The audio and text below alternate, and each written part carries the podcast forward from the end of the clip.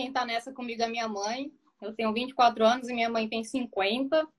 Então, uhum. meio que embarquei ela nessa, nessa coisa do, do lançamento. E eu, eu sou lançadora e estou lançando ela. As mulheres estão entrando muito em contato com ela, então ela acaba que ela gosta desse contato e está tendo um contato meio que individual, conversando com cada uma. E eu ah, tento, eu tento fazer um ponto. Tem um ponto, ponto, ponto. Beleza. Falar de escassez. Qual que é a escassez aqui? A escassez é o seguinte: o fato de eu estar tá te atendendo me torna escasso, porque tem muita gente que quer, tentou e não conseguiu. Então, eles tiveram não só uma experiência teórica de escassez, eles viveram a escassez. Uhum. É diferente, tá? Existe a, a, a, a, escassez funciona melhor quando a experiência não é só filosófica, ela é real. Eu criei uma experiência de escassez em algumas pessoas. Geralmente são 50, 60 pessoas que me pedem para falar. Você tem uma chance em 50 e 60. Mais ou menos, tá? Mais ou menos isso. Eu escolhi um, você, aleatoriamente. E 50, 60 pessoas não foram escolhidas. Elas sabem que é escasso mesmo. Não pelo sentido virtual, e sim uhum. pelo sentido real. E ó, podia ter sido uma. Então, existe um pouco de escassez aqui.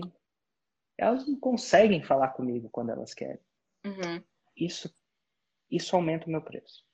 Se a pessoa consegue falar comigo quando ela bem entende, eu não sou escasso.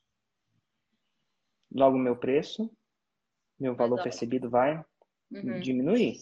Se ela consegue me acessar a qualquer momento, quando ela consegue, eu não sou escasso. Quando você coloca mais barreiras, eu me torno mais escasso. Vamos lá. Eu sei que você tem algumas dúvidas de escassez. Vamos levantar. Levanta a mão aí e fala. Beleza. Por exemplo, aí, no caso, o público dela é pequeno agora, a audiência dela está começando. Ela faz uma live, tem assim, pouca gente, 15, 20 pessoas. Mas. Olha, é... não subestime o que é 15, 20 pessoas. E eu vou te falar, se tivesse três, já era escasso. Porque é o seguinte, imagina que ela tem. Vou, vou te dar um exemplo, só para você entender.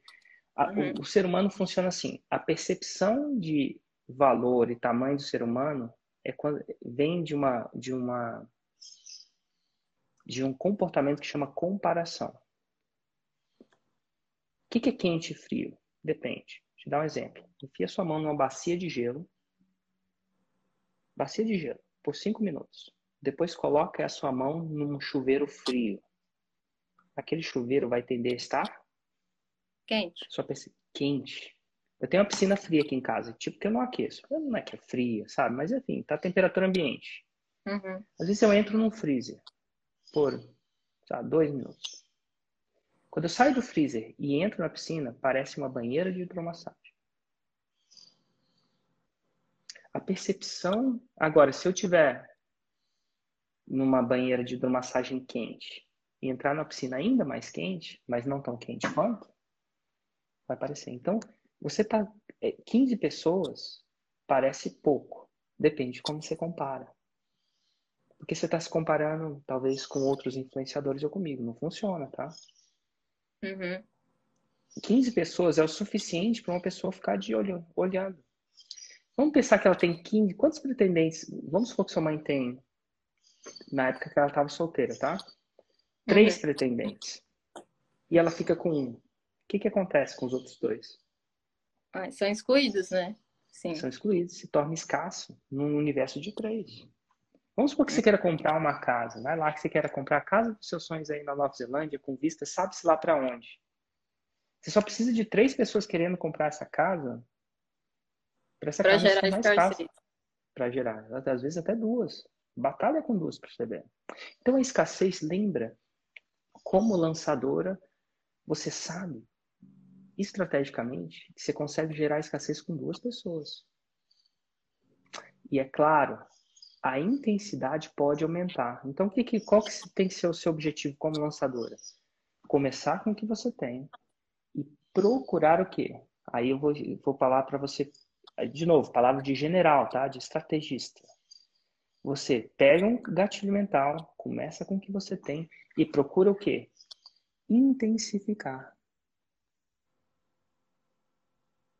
O que, que sua mãe fez? Ela pegou um gatilho mental que já não estava tão intenso assim e desintensificou completamente. Então ela fez um movimento estratégico uhum. contra ela. É, ela, tinha, ela tinha uma oportunidade de intensificar o gatilho. E aí ela desintensificou atendendo um a um. Se a sua mãe quer estratégia e crescimento, ela fez uma coisa que vai contra isso. Ok. Sacou? Isso, isso para mim ficou mais claro ainda, porque depois que ela teve o contato, as pessoas que tiveram contato com ela se distanciaram do conteúdo. Assim, não passaram a ver tanto conteúdo, acho que porque por ter ela assim mais próxima, né? Assim, respondendo e tirando dúvida toda hora ali. Se tiver mais de duas pessoas aqui nessa live, mais de duas, a gente aplica autoridade não num a um, e sim num para para vários. Para muitos, para vários. A gente aplica a reciprocidade não no um a um, e sim no um para muitos, vários. Muitos. A gente aplica escassez não no um a um, e sim no um para muitos. muitos. A chave da escala é começar a pensar diferente. A gente não pensa no um a um. Um a um. Então você vai escrever um a um e vai cortar. Um estrategista que pensa em impacto entra, pensa no um para muitos. Um para vários. Um para vários. Então, a sua estratégia de fazer o design do tempo dela se multiplicar. De um para um, para um para vários. Então, mãe, você pode continuar fazendo isso. Mas tem um custo que eu quero que você entenda. Uhum. Eu quero que você faça uma escolha consciente porque você vai continuar a sua vida no um a um. E não vai começar a pegar a sua energia, seu conhecimento, seu impacto de um para vários.